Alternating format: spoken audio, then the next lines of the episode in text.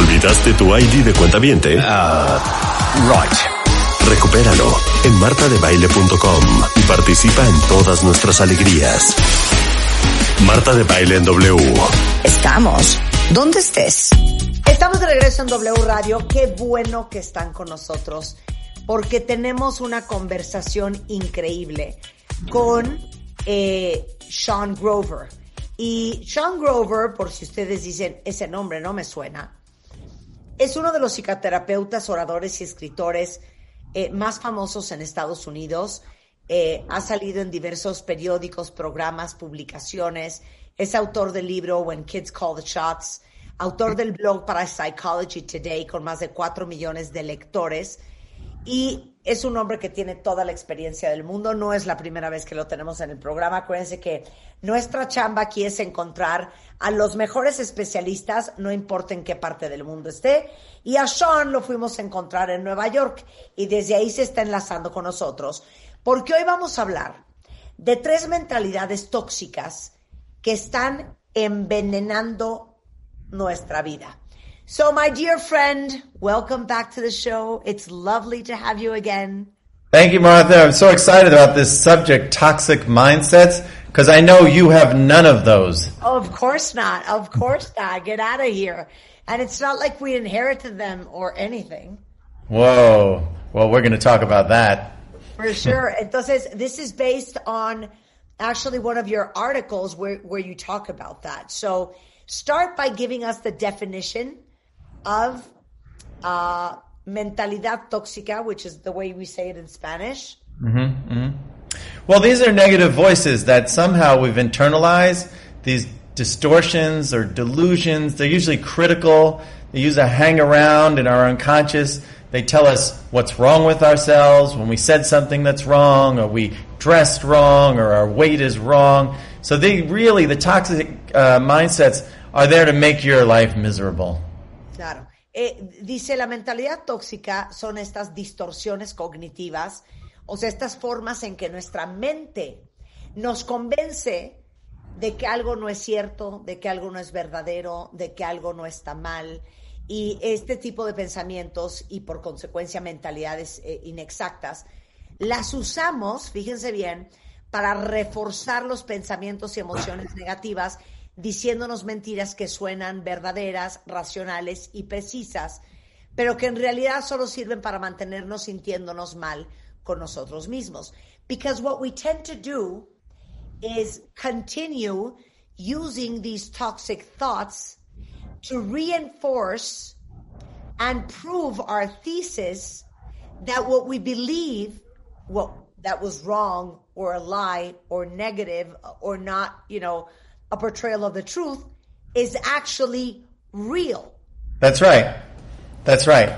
That, in psychology, we'll call that a confirmation bias. If we believe, if we're looking through a lens that people don't like us, someone, people don't like me, they don't like me, and then I see someone on the street who makes a face. I say, do you see that? He doesn't like me. No, I don't know. That he may have been thinking something completely different. But my my confirmation bias is I project it all over the world. If I and and and I look for it and I reinforce it. Okay, wait. I cannot believe what you just said. My daughter said the other day to me, "Mom, you are the most confirmation biased person that I know. Actually, and what she said to me is, you actually ask a question, but you don't really want the answer. You just want to confirm that what you're thinking is correct. That's right. Well, it's not really a question. People will say like, you hate these pants, right?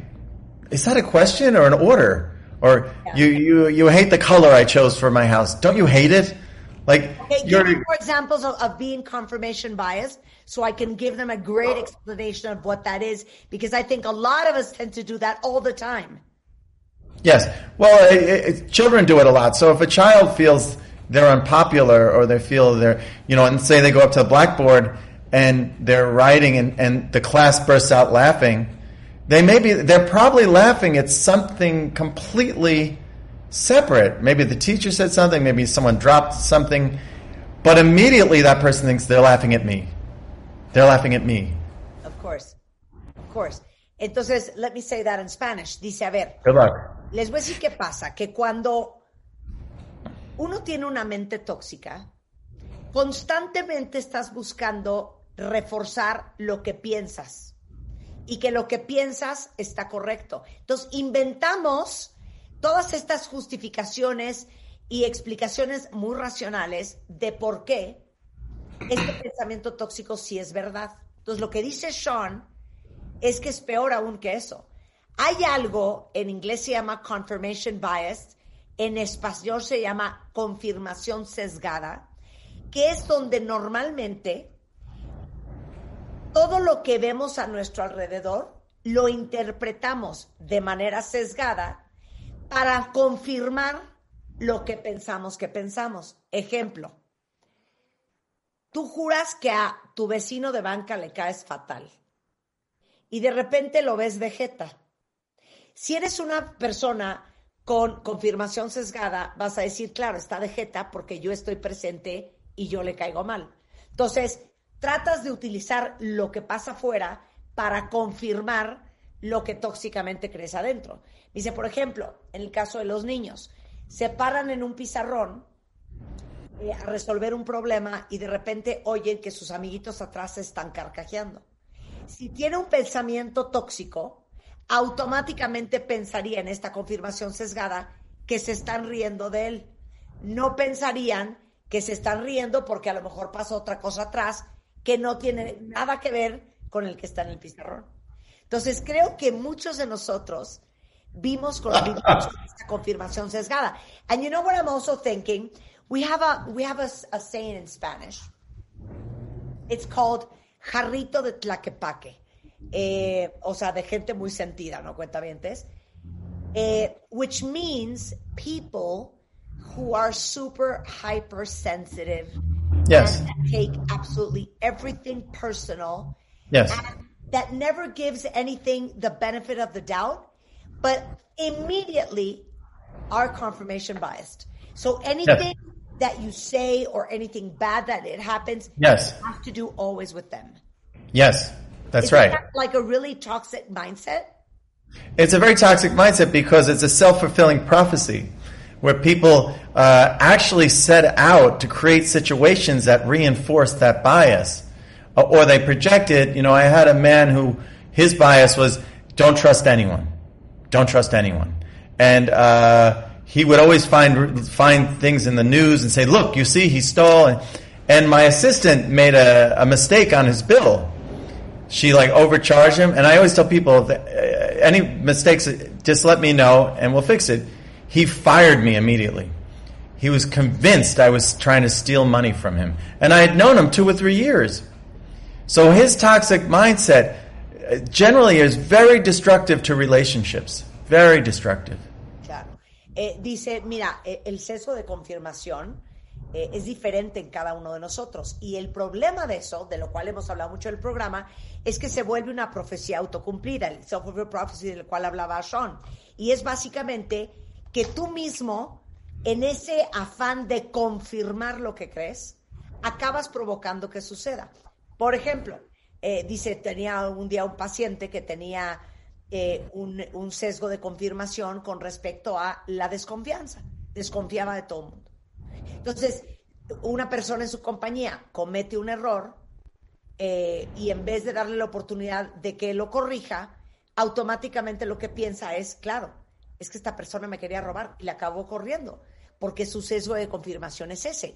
Y es esta tendencia de favorecer o buscar, interpretar y recordar la información que a ti te confirma tus propias creencias.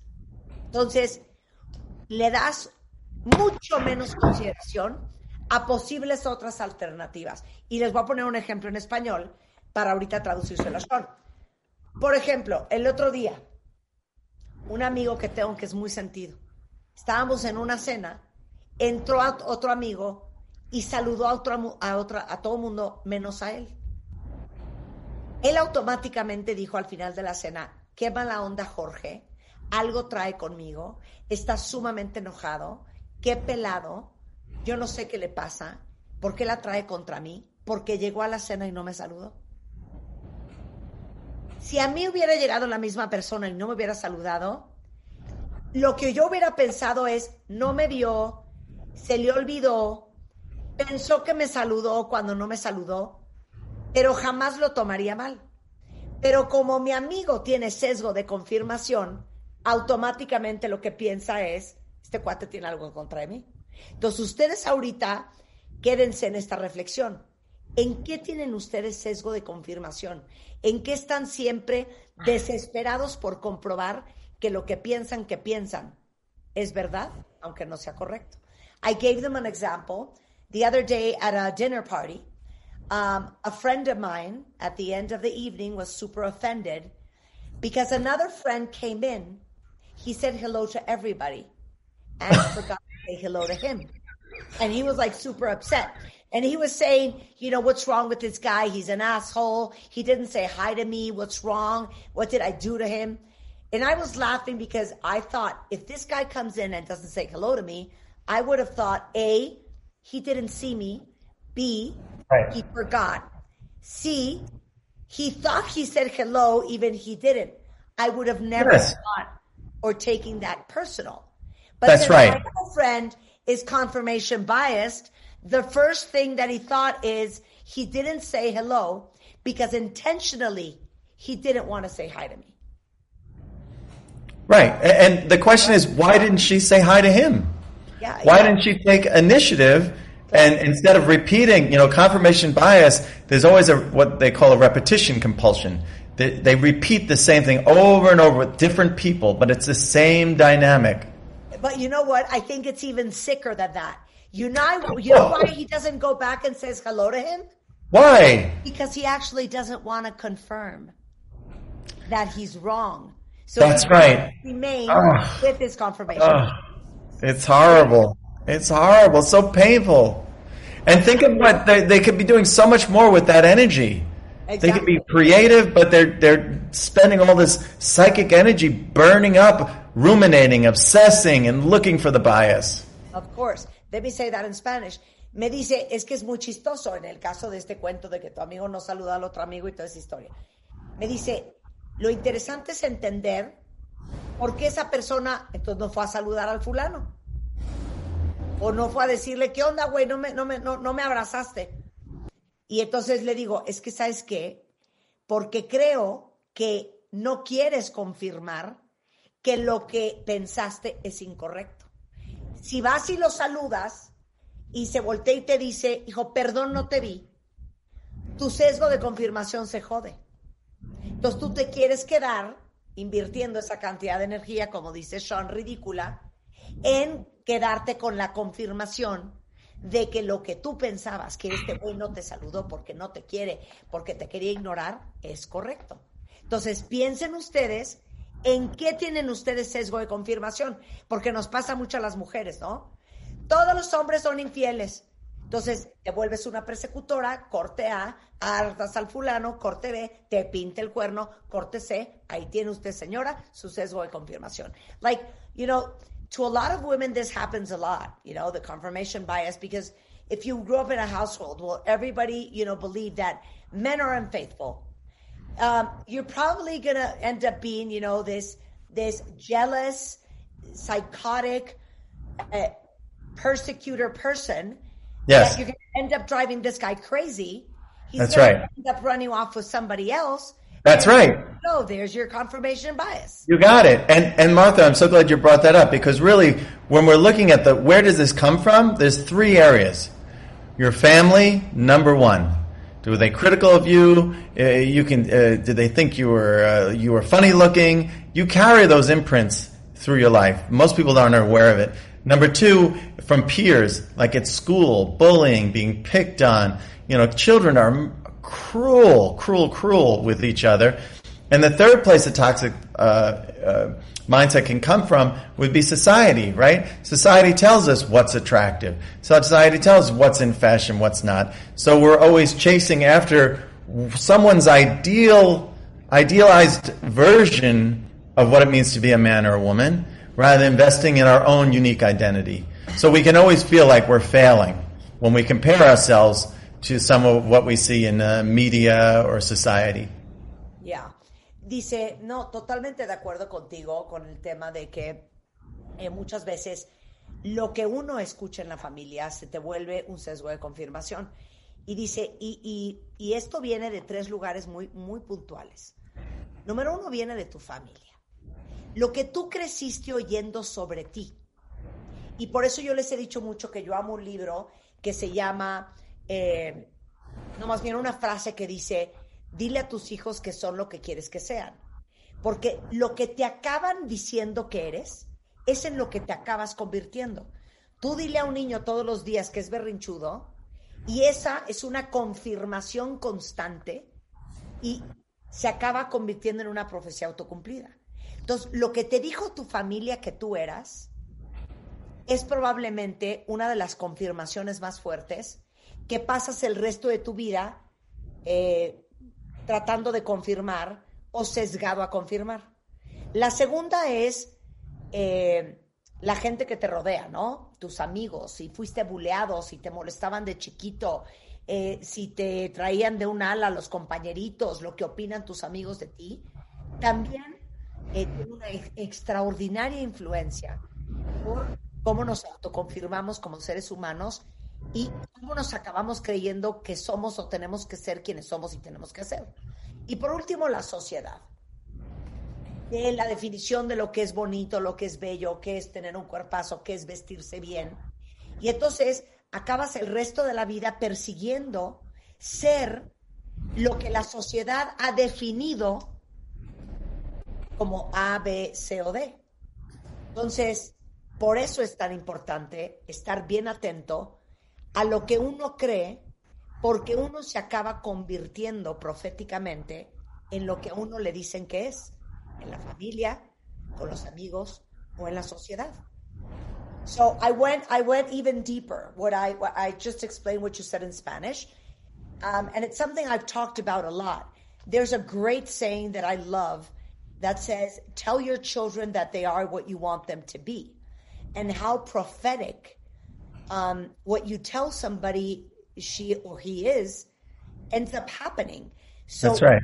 a child every day enough times that he's a spoiled brat and it comes it becomes a self-fulfilled prophecy and that's what a person turns into or Yeah. within a family when everybody told you or made you feel that you're the mom and the dad that you're the problem solver that you're the eternal provider that you're the family's official bank that you are the warrior and the supporter that's what you end up becoming That's right. You you you fulfill the prophecy.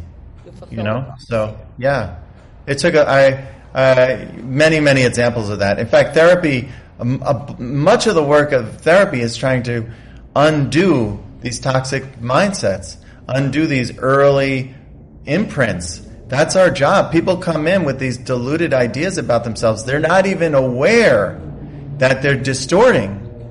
yeah and give me an example Uh, oh, I'll give you a great example. A woman joined one of my therapy groups who was uh, oh, it's a little loud suddenly. Uh, who uh, was an Olympic gold medalist, and she was uh, exciting. She was attractive. Everyone in the group was so excited to have her join, and th- I thought the group went really well. The next uh, day or two, she came in to see me individually and said she wasn't coming back. And I was shocked. She wasn't going to do the group. She wanted to just do individual therapy. And I said, why?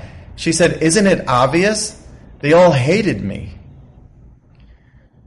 So she walks around thinking that women are hostile to her uh, or jealous of her. And so here was this, this group, which I can tell you had nothing but goodwill.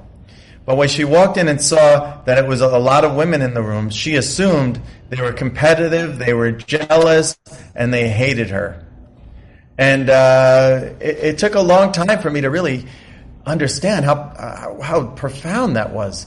That she walks through her life so defended, so convinced that there is a bullseye on her back, that she won't let people close to her, particularly women. But and that's a doesn't like complete—that's a complete delusion. It's but complete because delusion. she's for her everything she's since she was an Olympic athlete, maybe everything was like a competition.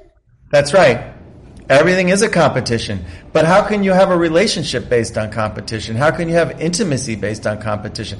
It, competition is great in the right place, but it, compare and despair is usually where people go. There's always going to be someone who does something better than you. Of course, of course. Eh, eh, Dice, es que sabes que estas creencias que nos avientan y estas etiquetas encima es yo creo que el 90% de los temas que tratamos en terapia.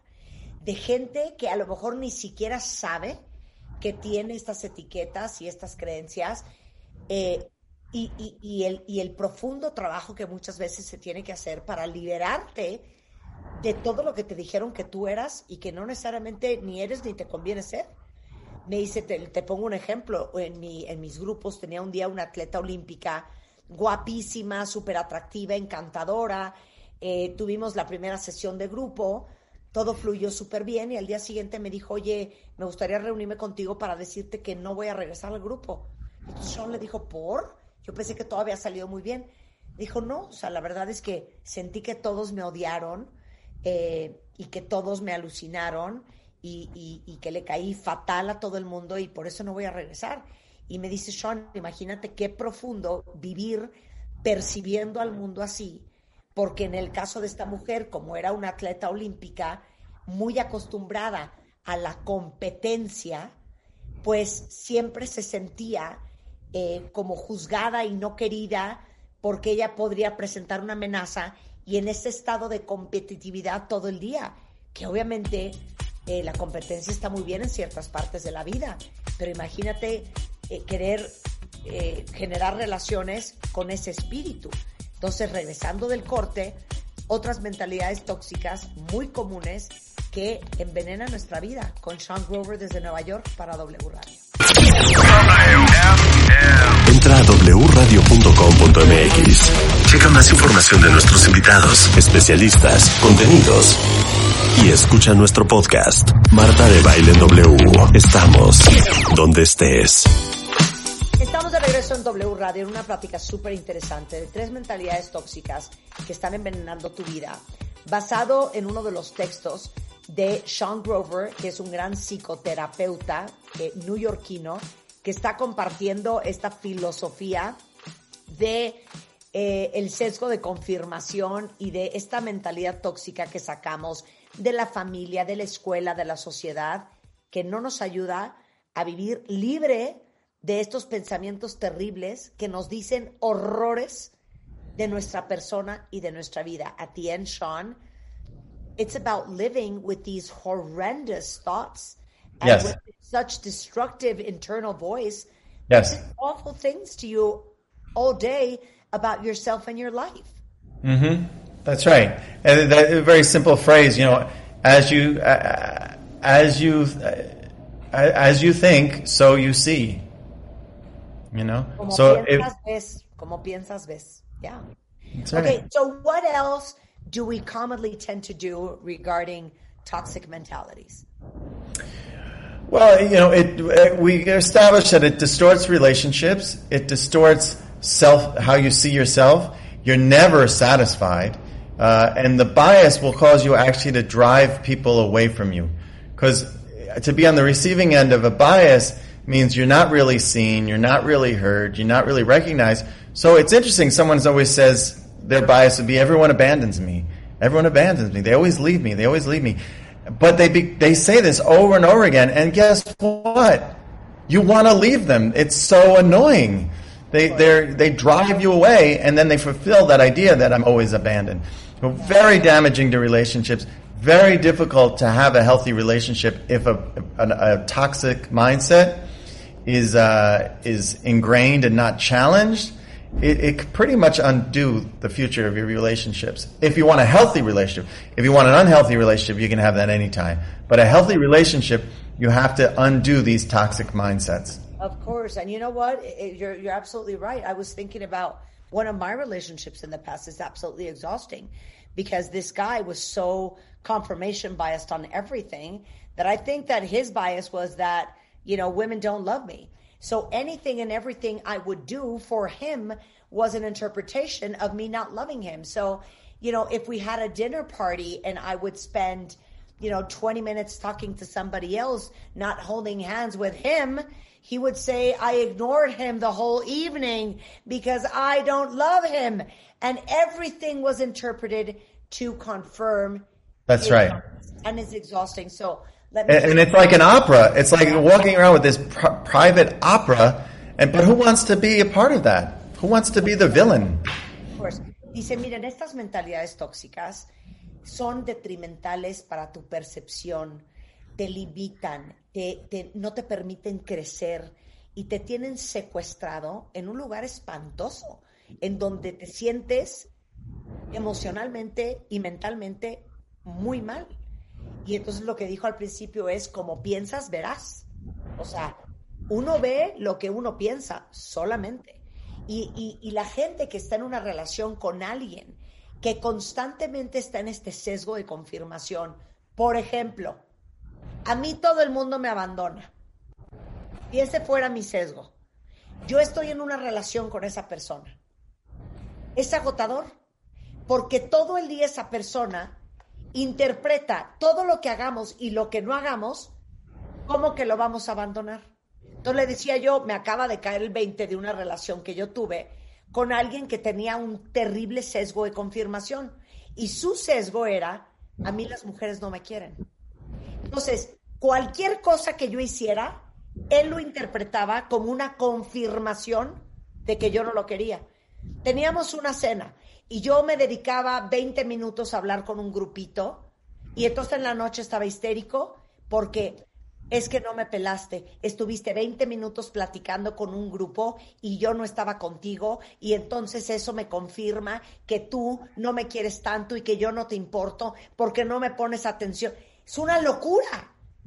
Entonces, piensen ustedes, de verdad, cuál es su sesgo de confirmación y cuál es esa creencia que los trae arruinados en sus relaciones, en el trabajo y con ustedes mismos. Well, because this can also this happens in every area of your life.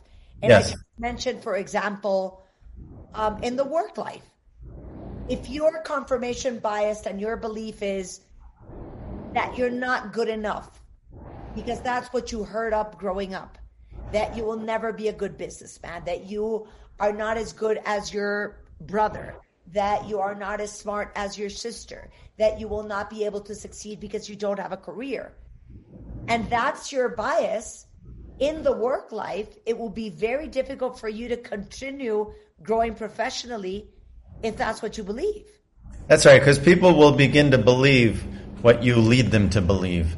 If you see yourself as incapable, they will start to see you as incapable.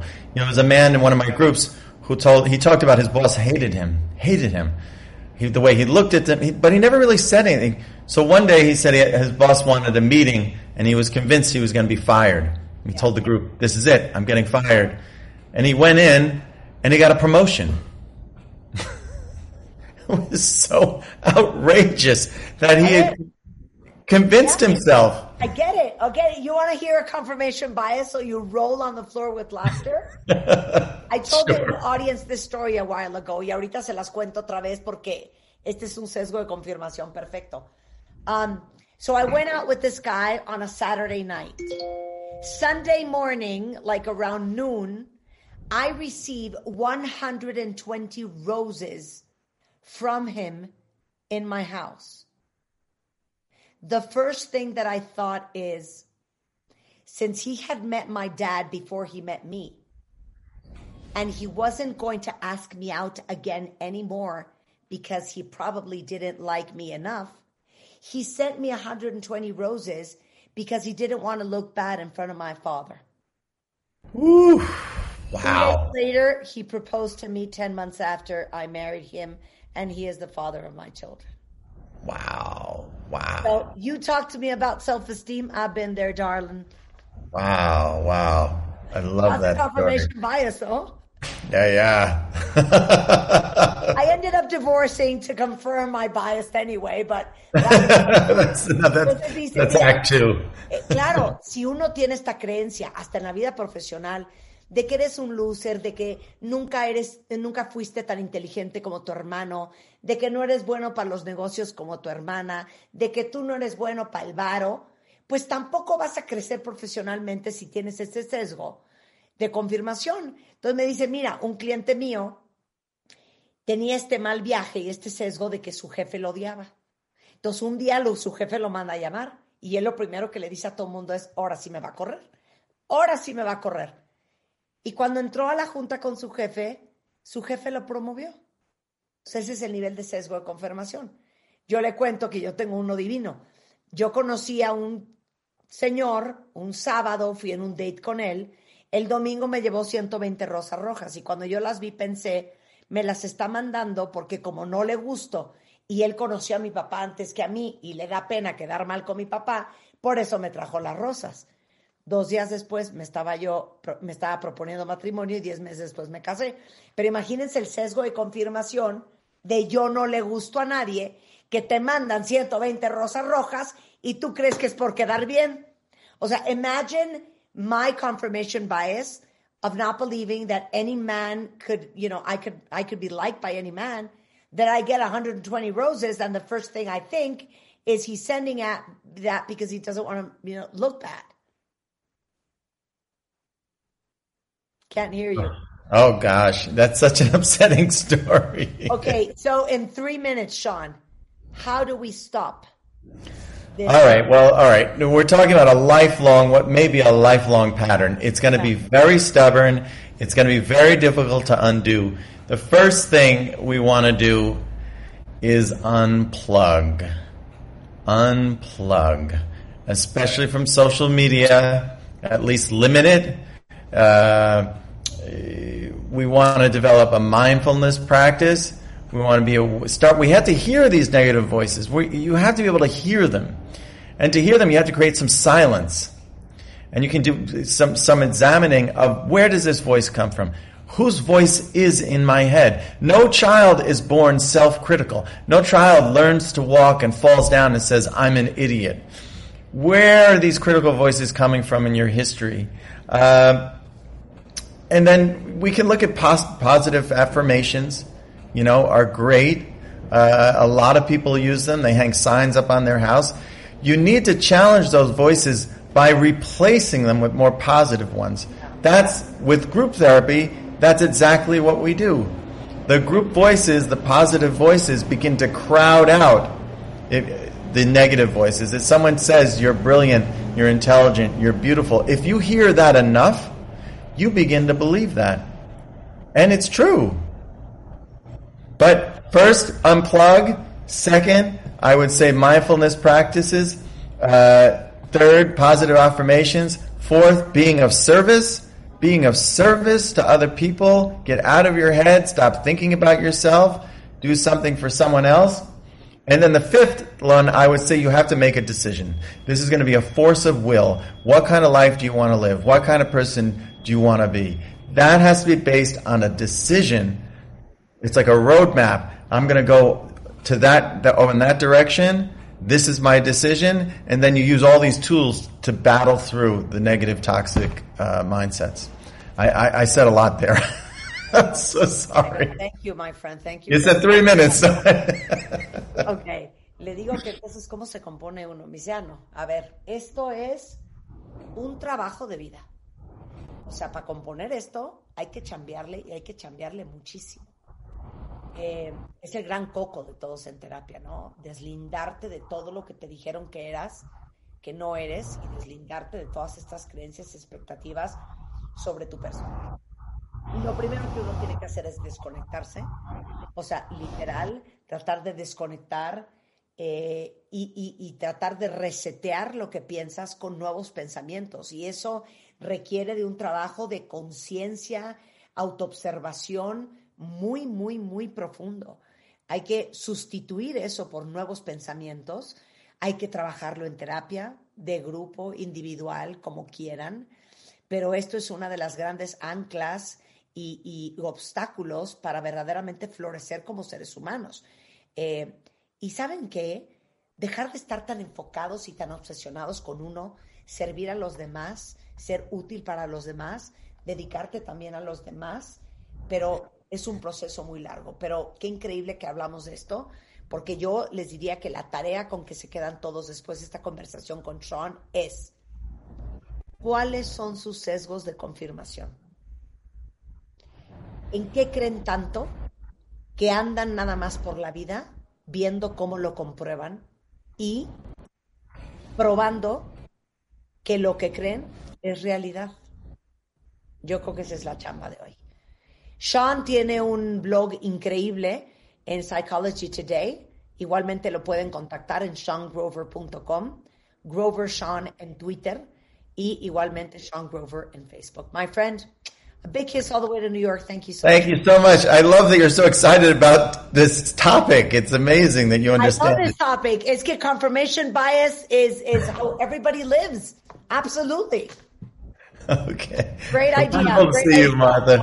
Thank, Okay. thank you. Thank you. Thank you for sharing knowledge. You bet. Son Bye-bye. las 12.53 de la tarde en W Radio. Me trastornó el tema. Es que el sesgo de confirmación es impresionante. Y cuando tú creces en una familia en donde todo el día escuchaste horrores de los hombres, horrores de las mujeres, horrores sobre ti mismo, eh, profecías horrendas sobre tu futuro y sobre tu vida, claro que todo eso se te queda, se te nota. Entonces pasas el resto de tu vida solamente tratando de comprobar que todos esos horrores que crees sí son verdad. Y en ese afán de quererlo comprobar, adivina qué pasa. Lo acabas provocando. Te acaba sucediendo para volver al círculo de decir, ¿ves? Tenía yo razón. Cuando en realidad no la teníamos. Entonces piensen cuáles son sus sesgos de confirmación. Con esto nos vamos. Estamos de regreso mañana en punto de las 10. Es eh, semana navideña, cuentavientes. Entonces estén pendientes en mis redes. En martadebaile.com subí la chimenea que hice el viernes. Pero la otra, voy a poner el video muy pronto para que vean cómo la hice y cómo pueden hacer la suya. Voy a postear mi árbol y otras muchas alegrías. Así es que nos vemos en redes el resto de la tarde. Adiós. ¿Olvidaste tu ID de cuenta viente? Right. Recupéralo en martadebaile.com y participa en todas nuestras alegrías. Marta de Baile en W. Estamos donde estés.